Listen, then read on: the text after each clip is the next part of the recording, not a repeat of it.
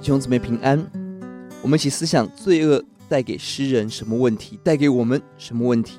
我们今天一起思想诗篇第三十八篇认罪悔改的呼求。这段经文要记的第二十节：以恶报善的与我作对，因我是追求良善。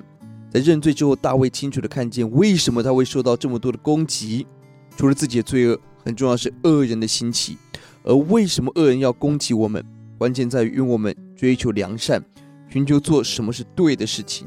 因此，我们我们要分辨，我们今天所遇到的问题是自己的罪恶，还是别人的罪恶所造成的问题。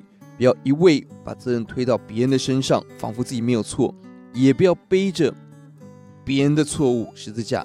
要看清楚自己的责任，悔改；看清楚别人的责任，而祷告教导。人为什么反对耶稣？因为反对福音。反对行正义的人，因为自己所行的是恶，不爱光，倒爱黑暗。定大罪的就在这里，不容许别人行正路。我们愿意，我们愿意因行善受罚，不要因行恶受罚。求主怜悯我们。这段经文的结构，大卫在病痛中的认罪，在 A B C D C B A 交错型的结构。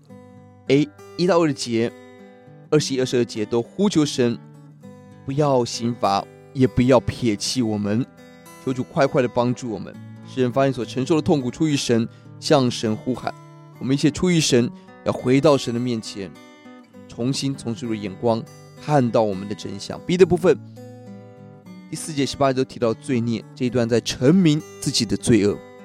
三到五节向清楚陈明了自己的罪恶愚昧，而这些罪恶走到了极重的刑罚，无法承担。十八二十节不但承认罪孽。因罪忧愁，更在仇敌以恶报善的时候走神的路，这是真实的悔改。C 的部分是陈述他的痛苦、身体的疾病、身心的软弱。十一到十四节，罪恶造成自己的问题，造成人际的问题，良朋密友离开了，而恶人不断的出恶言。十六、十七节，敌人的夸耀，而中间核心的部分，第十五节，短短的一节。却是强而有力的呼喊：耶和华，我仰望你，主我的神，你必应允我。仰望神，求主应允。当人犯罪的时候，没有任何的心理辅导、罪恶合理化、逃避转移可以解决人罪恶的问题。